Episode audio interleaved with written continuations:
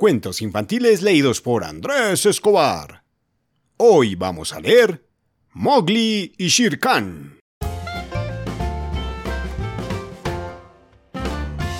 Pero antes, quiero mandar una serie de saluditos. A Santiago de 10 años y su mamá Lorena, que nos escuchan desde Playa del Carmen, México.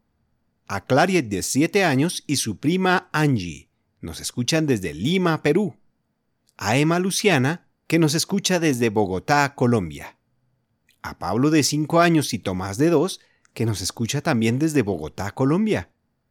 A Felipe y Leonor, que nos escuchan desde Chile. Mamá Soco e hijo Santiago, desde Puebla, México. A Ana Bersuaibel, de 4 años, que nos escucha desde Chile. A María Alejandra y su hermana, que nos escuchan desde Bogotá, Colombia a Ian José, de 6 años, que nos escucha desde Ciudad Neily, Costa Rica. Y a Felipe Aguirre Riquelme, que nos escucha desde Santiago de Chile. Este cuento es para ustedes.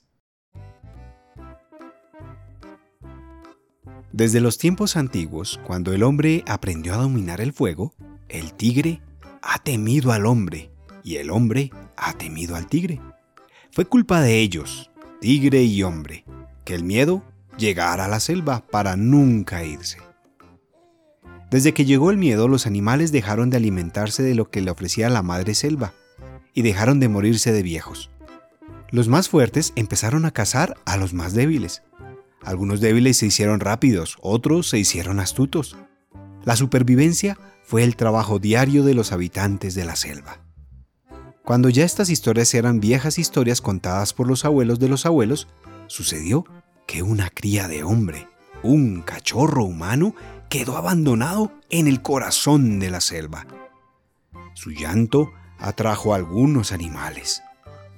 Un viejo tigre cojo llamado Shirkan se acercó con cautela. Una cicatriz cruzaba el párpado de su ojo izquierdo y parte de su rostro. Era una cicatriz hecha por el hombre. El territorio donde el cachorro humano había sido abandonado era el territorio de los lobos. Aquila, líder de la manada de lobos, o del pueblo libre, como eran llamados en la selva, conocía bien las leyendas ancestrales de la selva. Aquila dijo a Shirkan: oh, La ley de la selva prohíbe cazar cachorros indefensos. La ley nos obliga a proteger a los cachorros abandonados. Dijo Shirkan. Sabes bien que tengo una deuda pendiente con el hombre. Y Aquila respondió, No será nuestro territorio donde saldes tus deudas. Aunque un tigre de Bengala puede vencer fácilmente a un lobo, el tigre sabe que el lobo no pelea solo. Y un tigre, que es un animal solitario, por fuerte que sea, no puede vencer a una manada de lobos. Dijo Shirkan.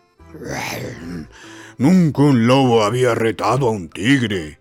Nunca había sido necesario retar a un tigre para proteger la vida de un cachorro, humano además, lampiño como una rana, dijo Aquila. Shirkan decidió alejarse, pero no sin antes jurar que mataría al cachorro humano un año después de que dejara de ser un cachorro.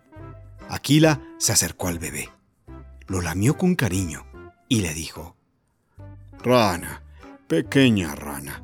Ese es tu nombre. Mowgli, la rana. En ese momento, Aquila no podía saber que esa pequeña rana salvaría su vida años después, ni que sus aventuras llenarían la memoria de los viejos de incontables historias y de muchas aventuras. Y por ahora dejamos este cuento acá. Espero que les haya gustado. Recuerden que pueden encontrarnos en Instagram como cuentos infantiles-ae.